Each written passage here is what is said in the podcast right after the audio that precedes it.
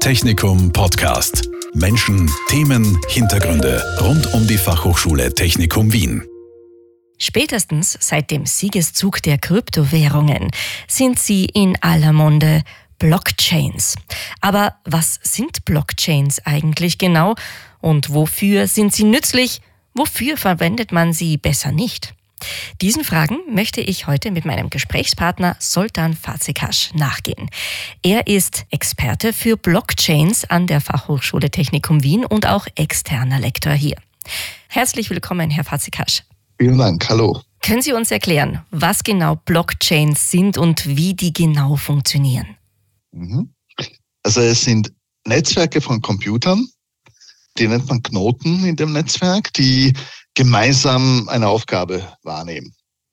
Diese Aufgabe ist, Daten zu verwalten. Je nach Blockchain sind es unterschiedliche Daten. Also bei Bitcoin sind es zum Beispiel die Coins, also die Bitcoin selber und wem sie gehören und, und äh, wie sie bewegt werden. In anderen Blockchains wie Ethereum und den meisten anderen äh, sind diese Daten vielfältiger. Das sind die Daten, die die Smart Contract Entwickler festgelegt haben. Und die Änderungen an diesen Daten führen die Knoten gemeinsam koordiniert durch. Also das, die heißen Transaktionen, diese Änderungen. Und die müssen immer im Gleichtakt ausgeführt werden, also koordiniert ausgeführt werden. Und dieses Netzwerk und, und was das Netzwerk tut, hat die Eigenschaft, dass es dezentralisiert ist. Also die Knoten sind gleichberechtigt. Es, es gibt keinen Hauptknoten sozusagen oder nicht über, über längere Zeiten. Also die Aufgaben werden immer wieder neu verteilt und im Grunde genommen sind die alle gleichberechtigt. Die sind, man nennt es im Englischen äh, trustless, also die vertrauen äh, nicht einander, sondern die überprüfen alle Daten, alle Informationen, die sie voneinander erhalten. Das Netzwerk soll auch ausfallsicher sein und zensurfrei sein. Also es soll zumindest sehr schwer sein, das Netzwerk abzuschalten oder äh, bestimmte Teilnehmer zu zensieren, auszuschließen von der Teilnahme, von der Nutzung des äh, Netzwerks oder dieser Dienste. Es soll Transparenz und Nachvollziehbarkeit ermöglichen. Also diese Änderungen, die bleiben nicht unbemerkt. Also alles, was sich tut, kann jeder einsehen und jeder auch selber nachrechnen, überprüfen, ob korrekt gearbeitet wurde. Mhm.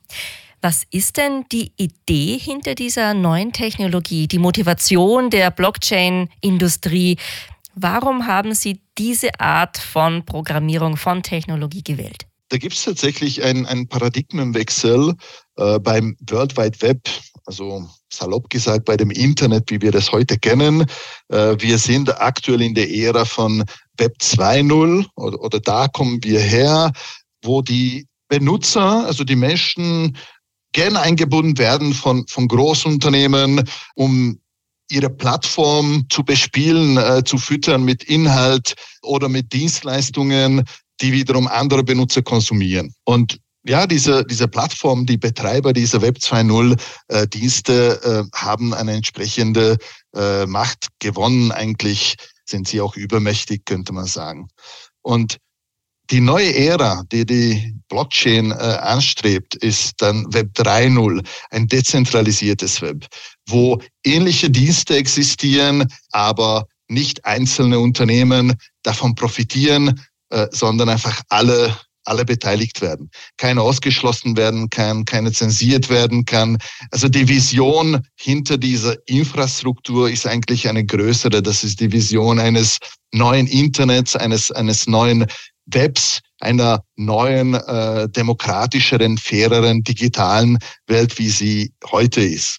Bis hin zu den zu, zu dem Zusammenspiel mit anderen visionären Konzepten wie die Metaverse, also digitale Realitäten, digitale Welten, äh, die noch erst entstehen und kommen müssen, wenn wir zukünftig viel mehr Zeit und nicht nur zur Unterhaltung, sondern zum Arbeiten, zum, zum Geschäfte machen in diesen Welten verbringen, dann ist uns vielleicht nicht egal, ob die Regeln in, in, in dieser Welt, in der wir einen Großteil äh, unseres äh, Lebens äh, leben, von einzelnen Großunternehmen gemacht werden und auch verändert werden können oder einfach die Regeln für alle transparent äh, einsehbar und, und vielleicht gemeinsam gestaltbar äh, aufgesetzt werden, so dass sie auch keiner willkürlich äh, verletzen kann. Aber birgt das denn nicht auch Gefahren, wenn sozusagen gar keine Zensur oder keine Einwirkung mehr möglich ist in so ein Netzwerk, das seine eigenen Regeln hat? Ja, die, weil die Einhaltung der Regeln, Programme, also Code, Smart Contracts kontrollieren, kann man gegen die nicht verstoßen oder wenn man es versucht, äh, durch eine Transaktion zum Beispiel etwas zu bewirken, was so nicht vorgesehen war, dann wird es nicht gelingen. Also es wird einfach abgelehnt. Also es, es bleibt dokumentiert, da gab es einen Versuch, aber der Code hat es nicht zugelassen. Natürlich hat es auch äh, Nachteile und, und äh, es ist eine eigene Problematik. Was ist, wenn diese programmierten Regeln fehlerhaft sind? Dann werden quasi fehlerhafte Regeln erzwungen. Oder wenn sie irgendwelche Hintertüren ähm, äh, enthalten, die ausgenutzt werden können. Auch das ist schon vorgekommen, dass äh, solche Systeme, die auf Smart Contracts basieren, aufgrund von Programmierfehlern ausgenutzt wurden und, und ausgeraubt wurden, wortwörtlich. Da, da wurde sehr viel äh, Geld mitgenommen, weil man draufgekommen ist, wo Bugs äh, vorgekommen sind in dem Code. Mhm.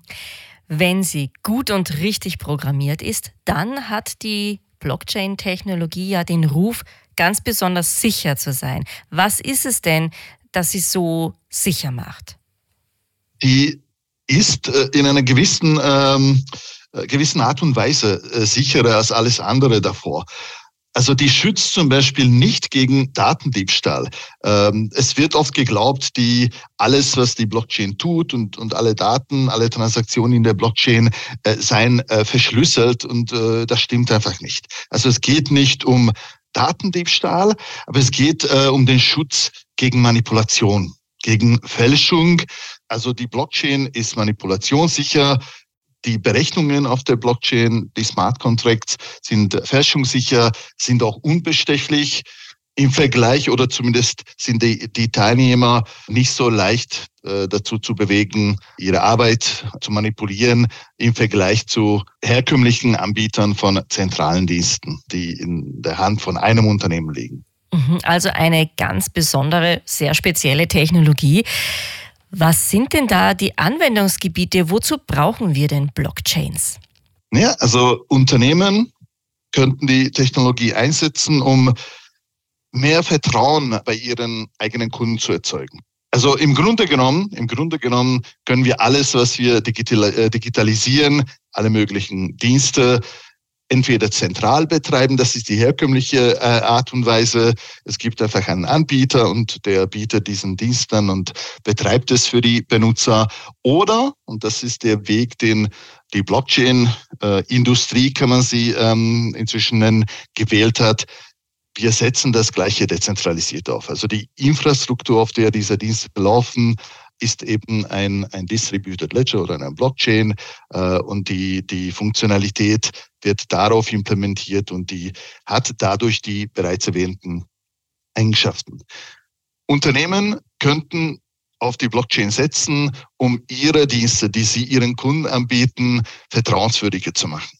Damit die Kunden tatsächlich glauben, dass die Geschäftspraktiken korrekt sind von den Unternehmen, dass, sie, dass sich die Unternehmen selber an die Regeln halten, die sie sich gesetzt haben, diese nicht umgehen oder nicht irgendwie auch unbemerkt verändern können. Auf der anderen Seite könnten auch Firmen oder Organisationen die, die Blockchain einsetzen, um miteinander zu kooperieren, um, um ein faires äh, Wettbewerb und, und äh, Kooperation mit, mit so Win-Win-Effekten, wo alle irgendwie einen Nutzen davon haben, zu ermöglichen, auch wenn sie sich in einem kompetitiven Umfeld äh, befinden. Das nennt man Co-Petition, also Kooperation und Competition, also Wettbewerb äh, gleichzeitig. Und auf der anderen Seite könnten Unternehmen äh, die Blockchain auch einsetzen, um in ihrem Geschäft Mittelsmänner oder Intermediäre auszuschalten, die bisher notwendig waren, um zu vermitteln zwischen den Teilnehmern, die sich nicht direkt vertraut haben, aber diese Dienste natürlich diese, diese Vermittlung für teures Geld angeboten haben und äh, die Unternehmen wiederum in eine Abhängigkeit von den Mittelsmännern äh, gedrängt haben. Mhm. Für welche Art von Unternehmen, für welche Branchen ist diese Blockchain-Technologie denn von Nutzen? Ja, ich hätte da ein paar Beispiele. Also die, die Einsatzmöglichkeiten sind sehr vielfältig, aber vielleicht ein paar, ein paar Beispiele, die ich sehr interessant fand. Also nehmen wir die Reisebranche als erstes. Es gibt verschiedene Reiseveranstalter äh, mit ihren Büros und einer dieser Unternehmen hat sich vor ein paar Jahren gedacht, das ist ein, ein, ein reales Beispiel, aufgrund der Situation, dass ihre einzelnen Büros entweder die benötigten Zimmerkontingente nicht mehr parat hatten für die Kundschaft oder andere Büros wiederum auf den äh, gekauften Zimmerkontingenten sitzen geblieben sind, was sie nicht rechtzeitig verkaufen konnten, dass sie einfach einen Marktplatz etablieren äh, und über diesen Marktplatz noch rechtzeitig äh, die Zimmer sie gegenseitig anbieten können und verkaufen können, bevor sie äh, ungenutzt bleiben und bezahlt wurden sie ja schon. Und äh, diese Lösung wollten die dann der gesamten Branche anbieten. Und wenn aber die Branchenteilnehmer, die eigentlich Konkurrenten sind, äh, bei solchen Auktionen oder in so einem Sekundärmarkt teilnehmen, äh, dann wollen sie sicher gehen, äh, dass sie äh, von den anderen, von dem Betreiber äh, dieser Auktion oder dieses äh, Marktplatzes nicht über den Tisch gezogen werden. Also die wollen fair behandelt werden, die wollen gleich behandelt werden, die wollen Transparenz, dass sie alle sehen können, das sind die aktuellen Zimmerangebote ähm, und das sind die Bieter oder die Interessenten und es wird auch sichergestellt, dass das beste Angebot gewinnt und keiner benachteiligt wird. Ein anderes Beispiel, äh, das ich mit Unternehmen aus dem öffentlichen Personenverkehr diskutiert habe, war folgendes. Bei grenzüberschreitendem oder bei, beim intermodalen Personenverkehr, wo mehrere Unternehmen beteiligt sind, also der äh, Reisende steigt ein, zum Beispiel in den Zug in Wien äh, und fährt nach Frankreich. Die Reise führt über Österreich, aus Wien über Österreich nach Deutschland, über die Schweiz, vielleicht nach Frankreich, nach äh, Paris. Und dabei sind mehrere Unternehmen, also Bahnunternehmen beteiligt. Das Ticket wird nur einmal gekauft in Wien zu einem bestimmten Preis, ähm, aber diese Einnahmen müssen ja verteilt werden, weil die Dienstleistung durch mehrere erbracht wurde. Und das passiert heute schon. Da gibt es einfach Verträge zwischen den Unternehmen und, und so eine pauschale äh, Abrechnung. Ähm, aber das könnte man viel vertrauenswürdiger und korrekter machen, indem man einfach ganz konkret aufzeichnet, welche Tickets wurden gekauft, welche Reisen wurden angetreten, äh, wie lange die Strecken waren, die tatsächlich äh, gefahren wurden durch die einzelnen Reisenden und dann äh, nach den entsprechenden Schlüsseln und Daten könnte man die Einnahmen aufteilen. Wir befinden uns wieder in einem Umfeld, wo ja, eine, eine, ein gewisser Wettbewerb herrscht. Die Teilnehmer, die sind eher Konkurrenten, ähm, gleichzeitig auch Partner voneinander und die brauchen einfach ein System, wo diese Fairness sichergestellt wird. Die könnte jetzt ein zentraler Anbieter äh, sicherstellen, die Frage ist, in welchem Land soll er denn sitzen und, und was ist so die, die fairste zentrale Stelle? Oder die setzen einfach auf eine dezentralisierte Technologie, die keiner von ihnen manipulieren kann, sondern die gewährleistet durch die äh, Kryptographie, durch ihre, ihre Eigenschaften eigentlich die äh, Fairness, die Manipulationssicherheit. Ein drittes äh, Beispiel, äh, das mir noch äh, schnell einfällt, ist aus der Transportbranche. Also hier geht es nicht um Personen, sondern es geht um, um Waren, äh, die äh, transportiert werden, weltweit verteilt werden. Ganz konkret in dem Projekt, äh, in dem ähm, wir gearbeitet haben, ging es um, um Fahrzeuge, die werden hergestellt in irgendeinem Land und dann werden sie oder treten sie eine lange Reise an und werden weltweit verteilt. Die werden ähm, zuerst auf, auf LKWs geladen, dann fahren sie eine gewisse Strecke, dann werden sie umgeladen auf, auf Züge äh, und Schiffe und so weiter und so fort. Also über, über mehrere Wege und diese Wege trennen sich. Also die, die Fahrzeuge, die, die die Reise gemeinsam begonnen haben in der Fabrik, deren Wege trennen sich und die werden in verschiedene Destinationen transportiert. Jetzt ist es so, an, an diesen Transportaufträgen sind viele Unternehmen beteiligt die sind auch nicht perfekt koordiniert. Die, es gibt so einen groben Plan, wie die Transporte verlaufen sollen, aber natürlich Plan ist eines, Realität ist was anderes. Und ein großer Nutzen von dieser Lösung, die, die uns da überlegt haben oder konzipiert haben, war, dass man die gesamte Strecke, jedes relevante Ereignis, wie ein Fahrzeug transportiert wird, auf eine Blockchain aufzeichnen könnte, mit den anderen beteiligten Unternehmen, die für dieses Fahrzeug zuständig sind, später teilen könnte und die würden dann ihre äh, Disposition anpassen können. Also die würden rechtzeitig wissen, wenn sich zum Beispiel ein LKW verspätet hat, eine Panne hatte oder der Grenze angehalten wurde und würden ihre eigenen Fahrer, Fahrzeuge oder, oder äh, das Schiff oder, oder welches Transportmittel auch immer nicht zu früh irgendwo hinschicken und damit Zeit und Geld verlieren. Mhm. Ganz anderes Thema, ganz zu Beginn bei der Einleitung sozusagen habe ich gesagt, ja, das Thema Blockchain, das haben wir überhaupt erst so richtig am Schirm in der Öffentlichkeit über das Thema Bitcoins und Kryptowährungen. Da gibt es ja derzeit die große Kritik, dass das so viel Energie braucht. Ist das jetzt ein Bitcoin-Thema, diese hohe Energieintensivität, oder ist es ein Blockchain-Thema? Es ist tatsächlich fast exklusiv ein, ein Bitcoin-Thema inzwischen, weil äh, das zweitgrößte Netzwerk, Ethereum, ist umgestiegen vom Proof of Work, von, von diesem energieintensiven Mining auf Proof of Stake. Das ist einfach ein anderer Algorithmus, der braucht im Vergleich zu Proof of Work keine Energie. Also nur die Energie, die normale Rechner benötigen, ist vernachlässigbar. Und alle anderen Netzwerke sind viel zu klein und, und es sind nur ein paar wenige, die noch Proof of Work nutzen aus der früheren Zeiten der Blockchain stammend und nicht, noch nicht umgestiegen sind. Alle moderneren, neueren Blockchain-Technologien und Netzwerke äh, starten seit Jahren nicht mehr äh, mit Proof of Work, sondern gleich mit, mit Proof of Stake oder anderen äh, Algorithmen, eigenen Algorithmen. Mhm. Wie offen sind denn die Unternehmen für diese neue Technologie? Gibt es da viel Interesse?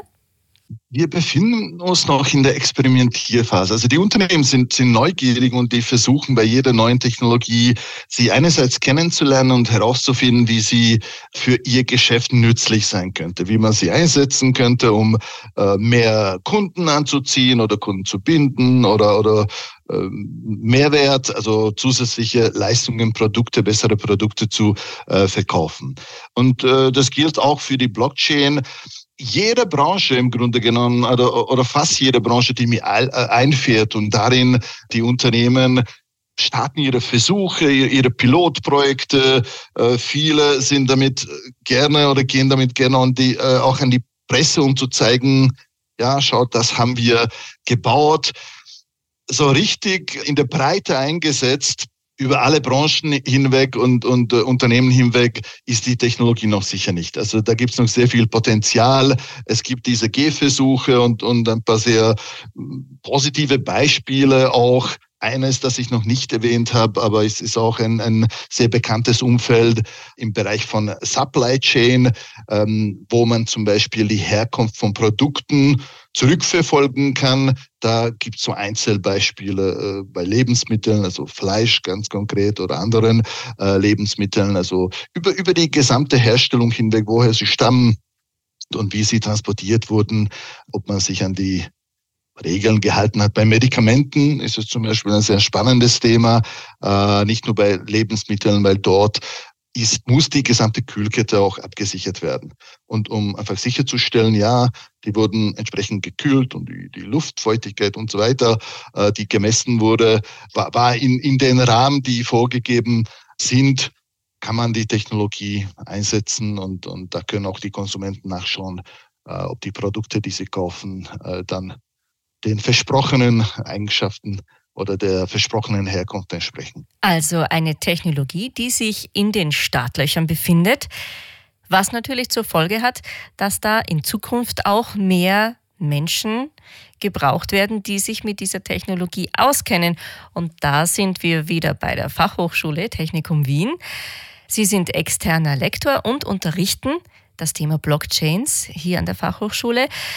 Wo, in welchen Lehrveranstaltungen, im Rahmen welcher Studiengänge werden denn die Studierenden von Ihnen da in dieses Thema eingeführt? Also ich unterrichte äh, Blockchain-Kurse für Informatiker, also Bachelor und, und, und, Master. Und weil es Teil des Informatikstudiums äh, ist, ist der Schwerpunkt eher technisch. Also wir lernen die Grundeigenschaften kennen. Wir fangen an mit der, mit der Philosophie oder Ideologie, die die zu verstehen ist nämlich ganz essentiell, um, um auch diese komplexe Technologie auch, auch schätzen zu wissen, zu verstehen, was versucht sie zu, zu lösen und wie schwierig das ist und, und das bedarf dieser Komplexität. Und dann schauen wir uns unterschiedliche Ausprägungen und, und, und Umsetzungen an, angefangen von Bitcoin, Ethereum äh, und die neuesten Entwicklungen wir programmieren auch Smart Contracts und, und äh, ein paar andere Beispiele, weil ich glaube, die Technologie und dazu dient ja unsere Ausbildung, um das zu ermöglichen, ist schon relevant genug, um damit auch im Berufsleben sie einzusetzen und als äh, Informatiker äh, dann nach dem Studium damit zu punkten, dass man die entsprechenden Skills und Kenntnisse äh, hat.